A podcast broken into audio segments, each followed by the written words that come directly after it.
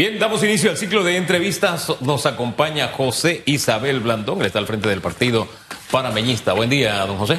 Muy buenos días. Exalcalde también. ¿Eh? Aspirante a la presidencia. Oiga. ¿Es dos diputado? pu- Es diputado. Todo dos- ¿Es diputado suplente? 2.8 millones de dólares. Que está bien, yo creo en las actividades que generen empleo, que muevan la economía. Pero avisar esto a casi menos de un mes, un mes completito, porque fue la semana Pasada, eh, pasada pasada, que sí. se anunció y el desfile creo que sería el 15 de diciembre. No, miento, menos de un mes. Eh, una actividad que, que toma su tiempo organizarla, señor Blandón. Primero decir que los medios fueron los que inventaron que se había, que no había, perdón. Y luego decir se me olvidó. Y ahora el tema de los foquitos, que me lo desayuné por usted. Dos millones, un poquito más Celestino para los foquitos. Casi seis millones de dólares. ¿Cómo seis millones de dólares se olvidan? Se me va del tapete. Señor Blandón, buenos días. Buenos días. Mira, lo primero que tengo que decir es que tanto el desfile de Navidad como el alumbrado navideño son actividades que las familias panameñas esperan, disfrutan, son momentos para compartir. Y yo creo que son inversiones que, que se justifican. Dicho eso, lo que a mí me llama la atención es el monto. Y para poner en comparación, nosotros en el 2015 trajimos el desfile de Disney. Ese desfile costó 3.7 millones de dólares, incluía la exposición internacional que a través de los canales de Disney se hacía y traer todo el personal de Disney que ayudó en, el armado del, del desfile y los que participaron como personajes de Disney del desfile se trajeron de Estados Unidos a Panamá. Al año siguiente, 2016, hacer el desfile ya sin Disney, poner el alumbrado navideño y realizar otras actividades durante todo el mes de diciembre y parte de enero fue una inversión de 2.5 millones de dólares. Estoy poniéndolo las cifras del periodo pasado para que tengamos una idea. Al año siguiente, 2017, se aumentó las áreas con alumbrado navideño y subió a 3.2 millones de dólares, más o menos. Ahora estamos hablando de que la Navidad de este año, según lo que hemos podido averiguar, va a costar 5.7 millones de dólares. Es un aumento considerable donde lo que más me llama atención a mí es los 2.8 millones del desfile. Eh, para que tengamos una idea, los carros que se utilizaron en el desfile del 2017 se licitaron los 12 carros por medio millón de dólares. Ok, ponle que la inflación, yo qué sé, Claro. ahora subió a 700 mil dólares, pues vamos a ponerlo. ¿Y dónde están los otros 2 millones que supuestamente va a costar el, Lo que pasa el es desfile que- de Navidad? Entonces, esas cosas yo sí creo que hay que aclararlas por parte del alcalde porque incluso, como bien se ha señalado y están las, están las imágenes, él en un momento dado dijo que no iba a haber desfile en sus propias palabras Lo que, lo que pasa, y que lo que señor iba a haber era Blandón, un alumbrado. Déjeme interrumpirlo allí.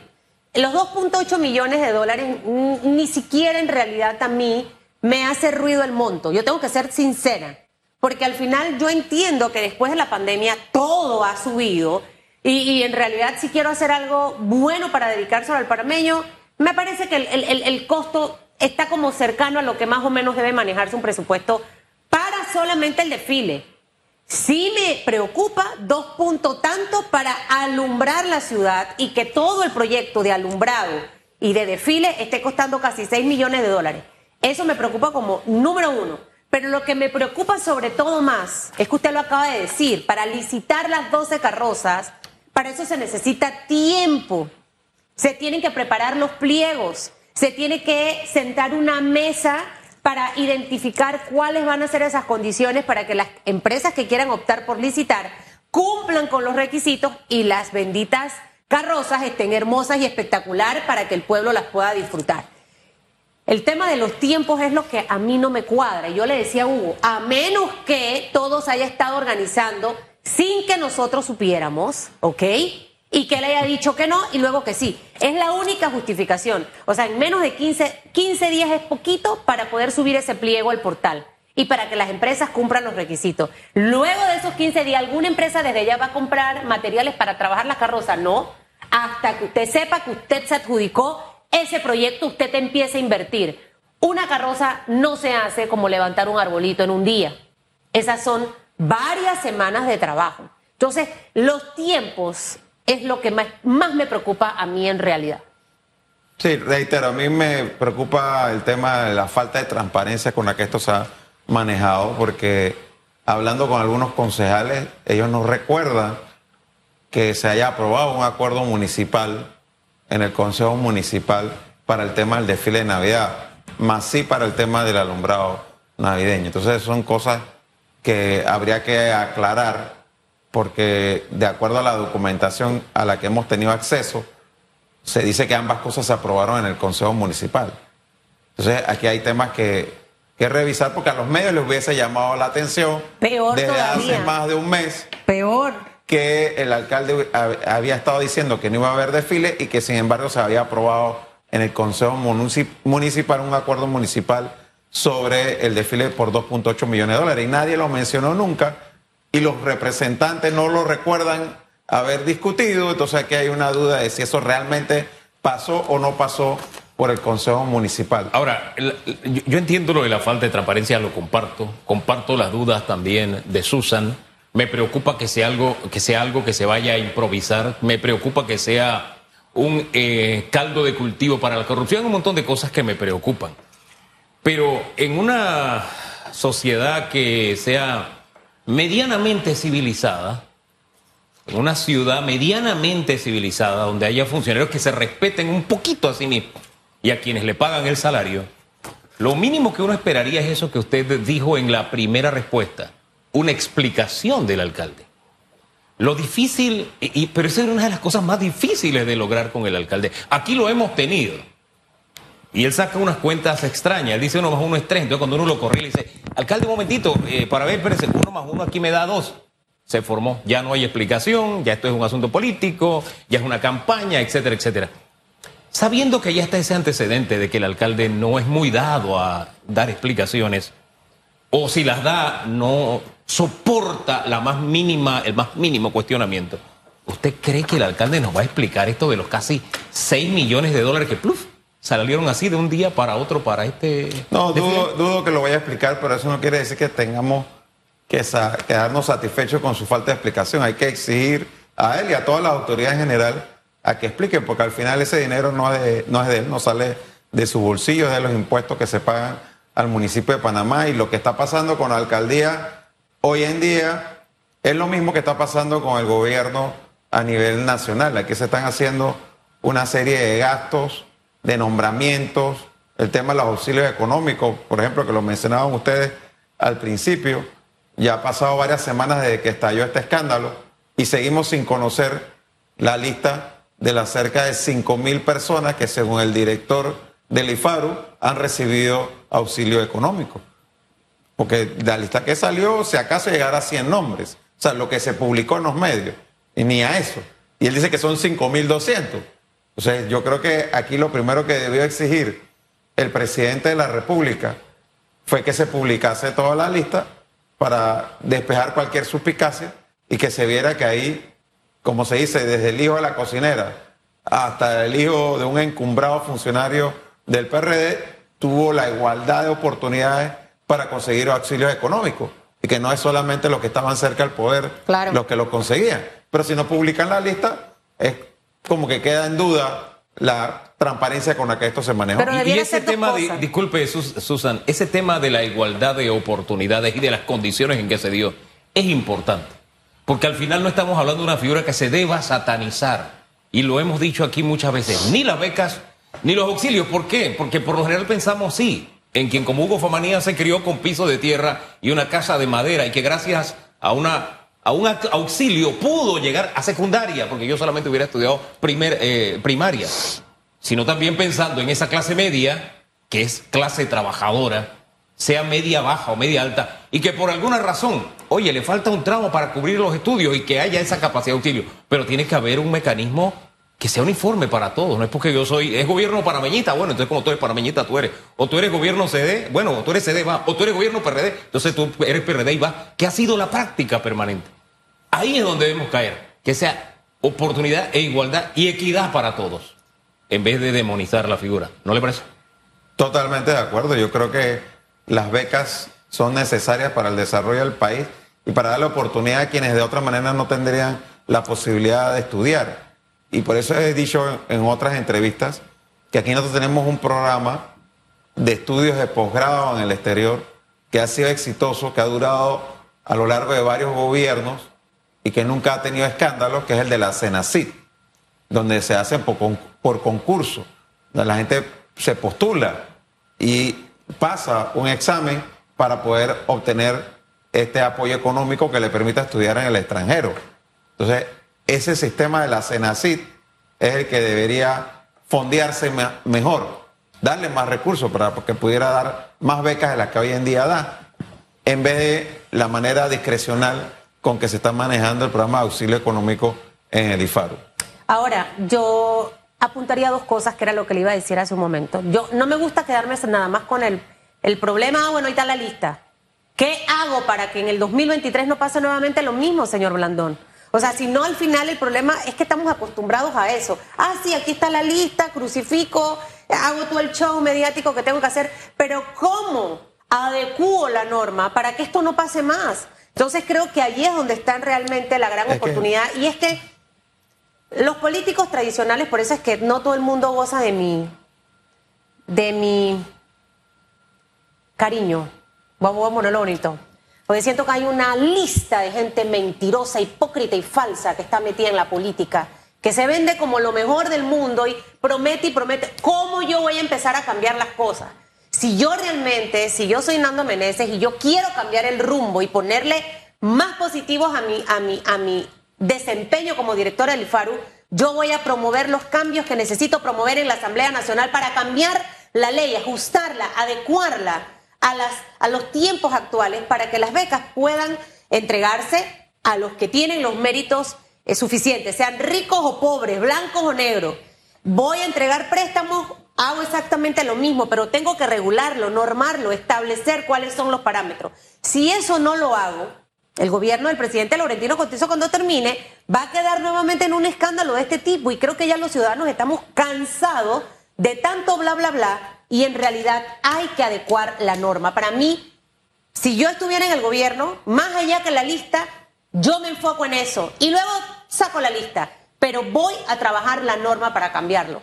Yo no sé usted qué piensa, porque al final usted también quiere ser presidente de este país. Entonces, si las cosas no las arreglamos, Susan y Hugo van a seguir y todos los periodistas de Panamá en los mismos análisis, periodo tras periodo.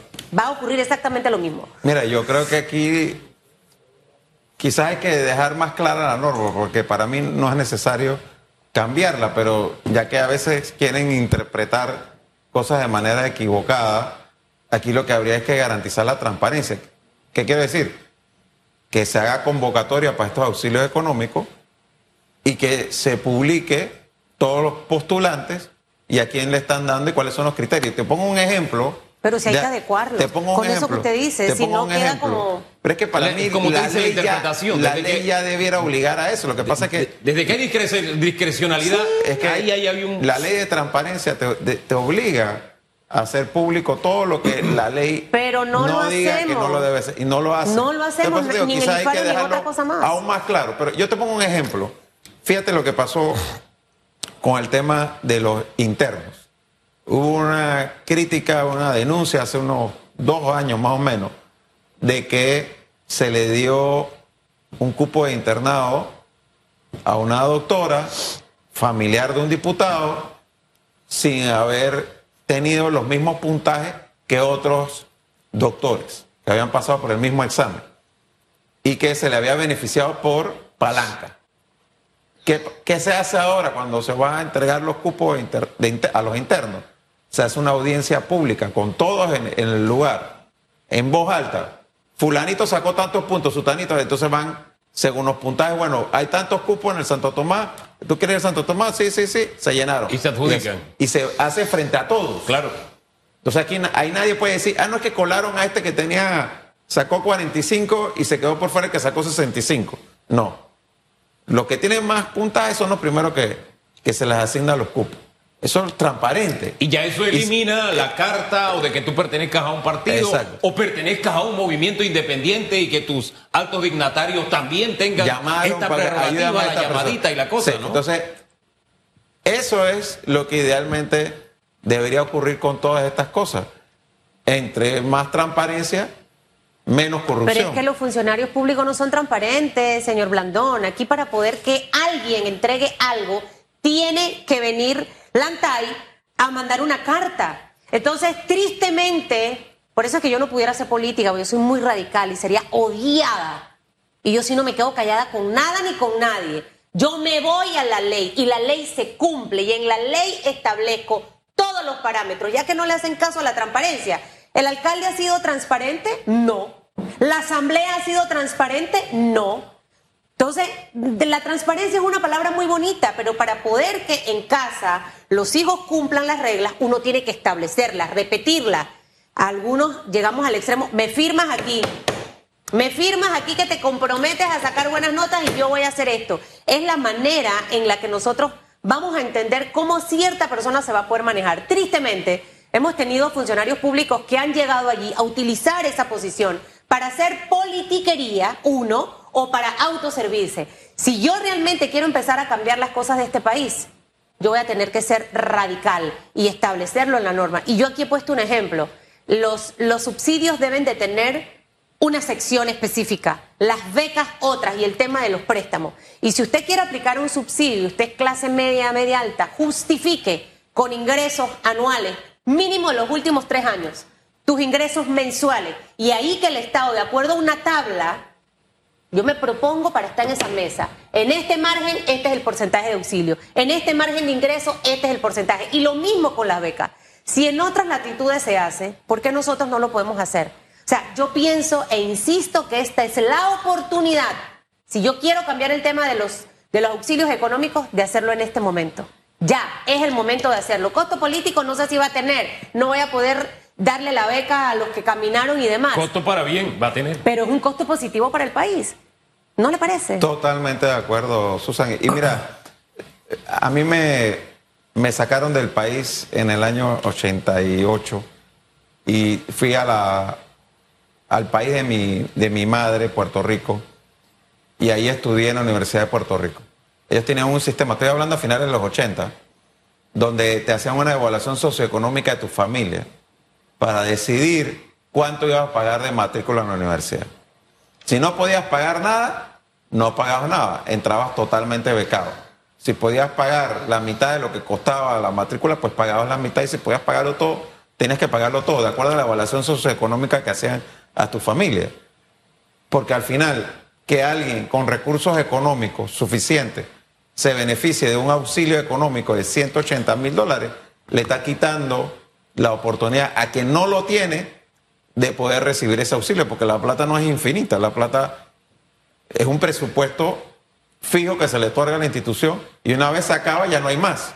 Entonces cada vez que tú le quitas a alguien que lo necesita para dárselo a alguien que no lo necesita, le estás quitando la oportunidad de salir adelante. Oiga, ha- hay decisión que se tomó hoy en el Tribunal Electoral. Disculpe el giro, pero es que acabo de verla ahora. Sí. Y, y hay un temita ahí con el app, que hoy sabremos cuál es la decisión del Tribunal Electoral. Y esto tocaría o beneficiaría a algunos candidatos que tienen procesos en su partido, que ahora son de libre postulación o independientes siendo de su partido. ¿Cómo va ese proceso? Ahí está Valderrama y el señor Arrocha, están en proceso. Sí, ¿no? el ¿Cómo fiscal, el, electora- el fiscal electoral, el fiscal del partido, el licenciado Porfirio Batista, anunció que él iba a iniciar proceso. Entiendo que ya en el caso de Valderrama se preparó una vista que se debió entregar, ya no estoy seguro porque no le he dado seguimiento al Tribunal de Honor y Disciplina del partido. Eh, preguntaré ahora después porque la verdad que no hemos estado en otras cosas y eso no es lo que ha estado en- nuestra lista de prioridades. Bueno, ojalá que al final eso, lo del Tribunal Electoral vaya como definiendo, ¿no? Porque siento que hay muchos temitas que están allí pendientes. Wow, le cayeron como todas encima al tribunal. Porque está lo de la aplicación, que hoy va a haber un comunicado por parte de la institución para ver finalmente qué va a ocurrir con el tema de la aplicación por la libre postulación. Vi que el viernes o jueves de la semana pasada salió el tema de cambio democrático, eh, con el tema de la fecha. Y también está pendiente todo esto y estamos rumbo a las elecciones del 2024. Y eh, esta semana, si no es hoy, debe tomar posesión el nuevo magistrado del Tribunal ¿Se siente Electoral. usted seguro con esa toma de posesión? ¿Le da seguridad siendo usted presidente del partido eh, panameñista? Una, una designación muy cuestionada, señor Blandón. Totalmente, y sobre todo para mí el problema no es tanto que, que haya sido miembro del PRD, porque muchos de los magistrados del Tribunal Electoral han sido miembros de partidos antes de, de asumir la, la posición, sino que haya sido precisamente la Corte de Suprema Justicia la que haya jugado este papel en lo que a todas luces fue un trueque entre un magistrado de la Corte de Suprema Justicia y un magistrado del Tribunal Electoral. ¿Cómo fue ese trueque? La Corte pidió que el Ejecutivo le nombrara al magistrado de la Corte que querían y a cambio le nombraban al Ejecutivo el magistrado del Tribunal Electoral que ellos querían. Eso para mí fue muy evidente, eh, muy claro eh, y lamentable que haya sido así, sobre todo pues de una Corte Suprema de cuya integración esperábamos más, ¿no?